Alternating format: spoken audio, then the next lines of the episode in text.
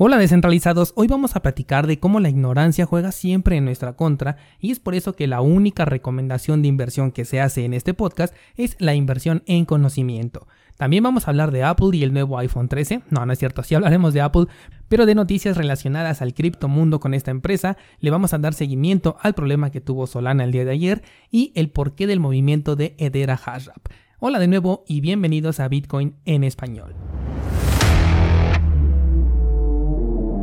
En este podcast adoptamos la filosofía de una economía sin intermediarios, una interacción económica punto a punto que nos permite transferir valor sin ninguna clase de restricción. Hemos cambiado las cadenas centralizadas que limitaron nuestra economía durante años por cadenas de bloques que entregan transparencia a nuestra interacción económica. Y todo gracias a Bitcoin. Te doy la bienvenida a Bitcoin en español un espacio donde somos libres, somos soberanos, pero sobre todo somos descentralizados. A lo largo del tiempo descentralizados, la ignorancia siempre ha jugado en nuestra contra y hemos visto una resistencia a lo que no conocemos o lo que no entendemos, desde la energía eléctrica, los automóviles, las tarjetas de crédito y débito e incluso recuerdo vivir la resistencia a los hornos de microondas. Todo esto desde la base del desconocimiento. Hoy le toca a Bitcoin ser parte de esta historia, y es que en El Salvador un grupo de personas se han manifestado en contra de la adopción de Bitcoin como una moneda de curso legal, quemando cajeros automáticos en favor de la democracia, algo completamente contradictorio pues el ataque hacia Bitcoin es un ataque hacia tu propia libertad. Dentro de estos grupos se encuentran nuevamente personas que no están muy relacionadas con el sector tecnológico, lo cual me permite no descartar la posibilidad de que tengan muchos acarreados, sobre todo porque se trata de un movimiento político, por lo que se suele utilizar a las personas más vulnerables para esta clase de movimientos a base de mentiras. Lamentablemente son las más fáciles de convencer, engañar o en ocasiones hasta amenazar. Esta es una de las razones por las que Bitcoin debe de ser adoptado de abajo hacia arriba y no al revés porque una persona debe comprender primero qué es lo que está utilizando para posteriormente decidir por cuenta propia si utilizas en este caso Bitcoin o no de acuerdo a tus necesidades y a las soluciones que te puede otorgar pero a ti personalmente. Habrá quienes no le encuentren beneficio y es totalmente respetable que no quieran utilizarlo, por eso la importancia de que sea de libre adopción, porque está ahí simplemente por si lo necesitas o tal vez debería decir para cuando te des cuenta de que lo necesitas. Este tipo de movimientos, si se vuelven populares, ayudan a que la oposición pueda tener un mayor control sobre las masas, pues en caso de tomar en el futuro el poder, puede incrementar las medidas de control sobre el dinero fiat e incluso retirar el uso de criptomonedas o colocarle una forma en la que se vea como si este nuevo personaje fuera el salvador de El Salvador. Después de todo, estamos hablando de la clase política y no podemos esperar mucho de ellos. Algo con lo que tampoco estoy muy de acuerdo, pero esto ya es una opinión completamente personal, es que los influencers cripto le den tanto impulso a este tipo de medidas, siendo que se trata de una decisión que puede cambiar de un día para otro, ya sea por el mismo gobierno o por el que sigue, y que además se postulen para ser los educadores cripto de la mano del gobierno. Mi idea es que el conocimiento debe de llegar desde abajo, debe llegar a quien realmente le interesa o le puede interesar, que es a las personas. Y por ello, si conoces a alguien que esté interesado en este sector cripto, no importa si es del Salvador o de cualquier otra parte del mundo y consideras que el contenido que te comparto puede serle de utilidad para entrar al sector cripto, le invites a escuchar este programa.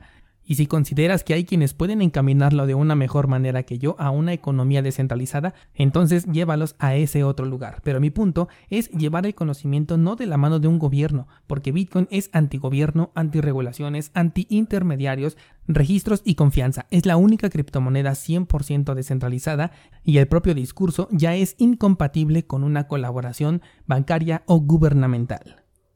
Cambiemos de tema y dándole seguimiento al episodio que ayer nos regaló Solana, pasaron 16 horas en las que la red estuvo caída. Se habla de que se hicieron eh, 400.000 transacciones por segundo, lo cual hizo que la red se colapsara y esta es una cantidad que corresponde a un ataque dirigido. No hay eh, un evento que realmente genere esta cantidad de transacciones en tan poco tiempo. La red fue reseteada por completo, le colocaron un parche y la volvieron a lanzar. Sin embargo, no fue sostenible y se volvió a caer o en el mejor de los casos tuvo intermitencias en los cuales ni siquiera el explorador podía mostrar la información de las transacciones y en otras ocasiones mostraba que no se habían confirmado bloques desde hace varios minutos.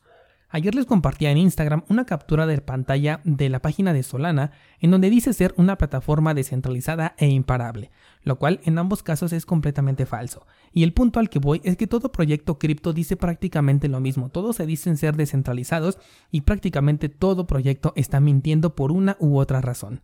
Esto lo digo simplemente para generar conciencia de que cuando decimos la palabra criptomonedas no es un sinónimo de la descentralización, y que utilicen esta palabra dentro de la página web o bien en su white paper no significa tampoco que lo sea. Hasta el momento todo proyecto cripto ha nacido de la misma forma que un negocio y eso implica centralización. Y probablemente te pasen por la mente proyectos como Uniswap, AB, Compound, PancakeSwap, todos estos son proyectos centralizados por una u otra razón. Obviamente los criptojuegos también lo son. Proyectos cripto de los más famosos como Polkadot, Solana, ya lo estamos viendo. Ayer de hecho publiqué el análisis completo de Avalanche. Te invito a que lo revises por cierto. Y prácticamente el 90% del circulante de esta moneda está en manos de los privilegiados. Entonces, ¿qué cantidad de descentralización podemos esperar de un modelo como este?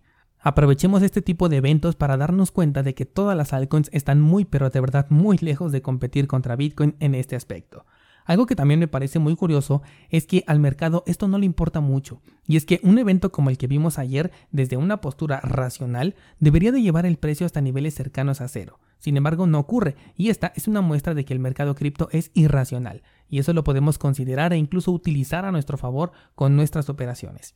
Estoy considerando para el próximo ciclo alcista de hecho utilizar una estrategia de proyectos de moda para ver cómo me va. Por supuesto, para eso todavía falta, pero creo que será algo bastante interesante que por supuesto te voy a compartir cuando llegue el momento. Y bueno, pues te decía esto de que al mercado no le importa porque el precio de Solana bajó un poco, pero considerando el rally alcista que traía desde hace varias semanas, podemos decir que se tomaron simplemente ganancias y no que realmente le afectó este evento de la caída de la red. De hecho, lo hemos visto también ya con otros proyectos, Ethereum Classic, Verge, IOTA y con otros proyectos que también su red se ha caído cosa que se supone que no debería de ocurrir en el entorno cripto, y a pesar de ello los precios se mantienen e incluso posteriormente siguen subiendo un perfecto recordatorio de que estamos en un sector de alto riesgo que se mueve de manera irracional.